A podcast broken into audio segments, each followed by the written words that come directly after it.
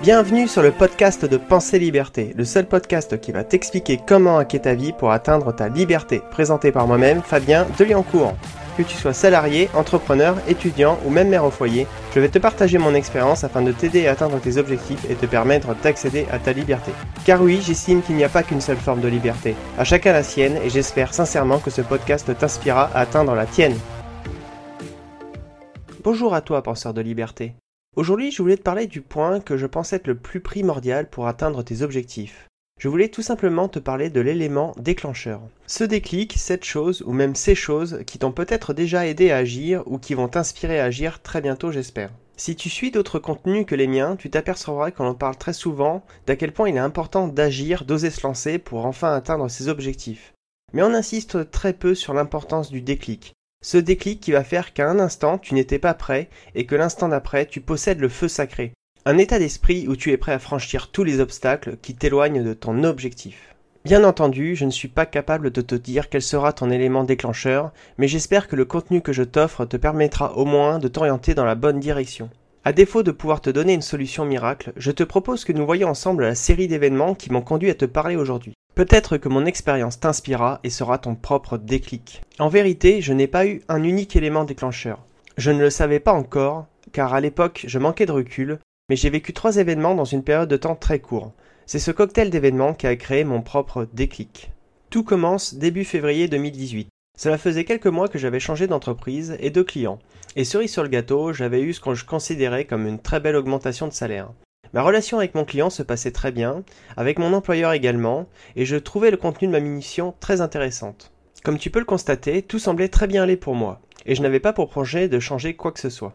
J'étais très loin de me douter que quelques mois plus tard, j'aurais un blog et un podcast, mais aussi que je ne jouerais pratiquement plus aux jeux vidéo, et que j'aurais pris le temps de me former dans des domaines dont j'ignorais encore l'existence. Et tout ça en gardant mon activité salariale à côté. Donc, nous sommes début février 2018, et je reçois un appel d'un numéro portable inconnu. Je prends l'appel et je découvre que c'est un ancien collègue qui avait quitté mon ancienne boîte avant moi. C'était quelqu'un que j'avais perdu de vue, mais que j'appréciais quand nous étions dans la même entreprise. Nous discutons et il m'indique rapidement qu'il travaille dans une start-up qui recherche des profils comme le mien. Il me dit qu'il n'avait pas demandé à sa hiérarchie s'il avait leur aval. Il me le précise car jusqu'à présent sa start-up avait tendance à plutôt suivre une certaine méthode de recrutement. Mais comme il gardait un très bon souvenir de moi, il était convaincu que j'avais les bonnes compétences pour pouvoir les rejoindre. Sur le coup, j'ai eu deux sentiments contradictoires. D'un côté, mon ego était très heureux d'entendre que mes compétences m'ouvraient une nouvelle opportunité. Et de l'autre, ma raison me disait que c'était malheureusement trop tard, j'étais très bien où je me trouvais. Malgré tout, nous avons convenu que je lui transmette mon CV, pour voir ce que cela donnerait. Il n'y a jamais de mal à discuter. En ce moment, tu dois peut-être te demander où je veux en venir et quel est le rapport avec le sujet, mais ne t'inquiète pas, nous y arrivons. Je ne le savais pas encore, mais cet appel était mon premier élément déclencheur. Et Nicolas, si tu écoutes un jour ce podcast, je ne te remercierai jamais assez pour ça. En effet, c'était mon premier déclic, car venant à peine de prendre un nouveau départ professionnel, je ne songeais pas du tout à changer quoi que ce soit aussi vite dans ma vie. Comme je m'étais engagé à potentiellement rencontrer les fondateurs, j'ai pris l'initiative de me renseigner sur l'entreprise, mais aussi et surtout de découvrir ce qu'est une start-up. Car je savais vaguement que contrairement aux très grandes entreprises dont j'avais l'habitude, une start-up nécessitait une croyance profonde dans la réussite de la vision des fondateurs, mais aussi beaucoup plus de flexibilité et d'agilité pour répondre à son marché. N'y connaissant donc pratiquement rien, j'ai fait ce que n'importe qui aurait fait. J'ai demandé les différences à monsieur Google. De là, j'ai fini par tomber sur l'entreprise The Family, et notamment les vidéos de l'un de ses fondateurs, Oussama Amar. J'ai été très étonné à l'époque de découvrir des vidéos gratuites à la fois très faciles d'accès, mais aussi très détaillées. Si un membre de The Family tombe sur ce podcast, merci vraiment pour tout ce que vous nous offrez. Mais si tu n'es pas un membre de The Family, que tu n'avais jamais entendu parler d'eux avant ce podcast, et que tu t'intéresses aux startups ou tout simplement à l'entrepreneuriat, je te conseille d'aller voir leurs vidéos en ligne, et notamment leur programme Coup d'État contenant des formations gratuites. Attention toutefois, toutes les vidéos ne sont pas sur Coup d'État. Une bonne partie d'entre elles sont réparties sur différentes chaînes YouTube comme Startup Food. Donc, pour revenir à la startup avec qui j'avais eu une accroche, cela ne s'est pas fait. Je n'ai même pas eu d'entretien car je ne rentrais pas dans le modèle de recrutement. Je suis sans doute mal placé pour les critiquer sur ce choix, mais je trouve quand même étrange qu'une start-up, qui par définition doit être flexible, soit déjà aussi rigide sur le recrutement, alors même que mon ancien collègue m'avait dit qu'elle avait du mal à trouver des profils comme le mien. Enfin après tout, ce n'est pas très grave, car cette opportunité loupée m'a permis d'atteindre mon deuxième déclic. En effet, comme j'avais vraiment aimé les premières vidéos de The Family, Je me suis décidé à toutes les écouter pour ma culture générale, et aussi parce que je trouve que Oussama Hamar a un vrai charisme en tant qu'orateur. Ce qui m'a permis entre autres de tomber sur une vidéo expliquant le concept des muses, mon second élément déclencheur. Si tu ne connais pas les muses, disons que certaines personnes ont réussi à créer des entreprises un peu par hasard, parfois sans s'en rendre compte, dans un coup de chance ou grâce à leur intuition. Et le plus intéressant est qu'elles arrivent à en vivre seulement en y travaillant quelques heures par semaine. Ces entreprises sont appelées des muses par Timothy Ferris dans La semaine de 4 heures.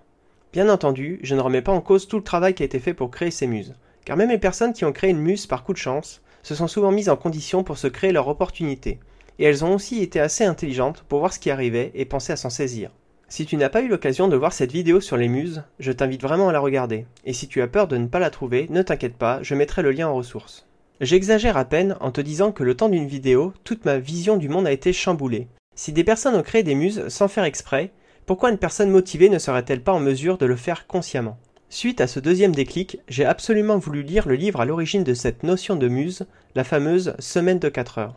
Aussi nous avons de la chance car c'est un best-seller, traduit dans de très nombreuses langues dont le français et c'est très facile à se le procurer, par exemple sur Amazon au format broché, Kindle ou même Audible.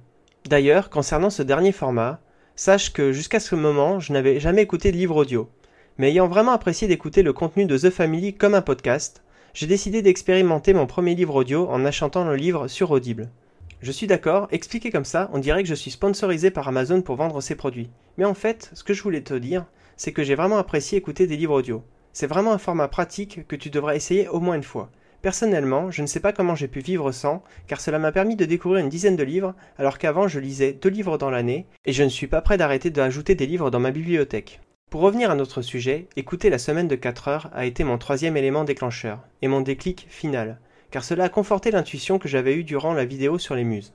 Je venais de trouver mon nouvel objectif de vie, ma mission. Peut-être pas de créer une muse, mais au moins d'oser me lancer pour créer quelque chose qui me plaît, dont je suis fier et qui me permettra un jour, je l'espère, de vivre avec. Cher penseur de liberté, tu viens d'entendre l'histoire de mon élément déclencheur. Je ne sais pas si elle sera suffisante pour t'aider à oser te lancer dans tes objectifs, mais au moins j'espère qu'elle t'aura été inspirante. Sur ce, je te Cet épisode est maintenant terminé. Merci de l'avoir écouté jusqu'au bout. Toutes les ressources citées se trouveront dans sa page sur le blog Pensée Liberté. Si cet épisode t'a inspiré, n'hésite pas à laisser un commentaire et à t'abonner au podcast sur ton application favorite ou directement sur le blog Pensée Liberté. A bientôt pour un prochain épisode.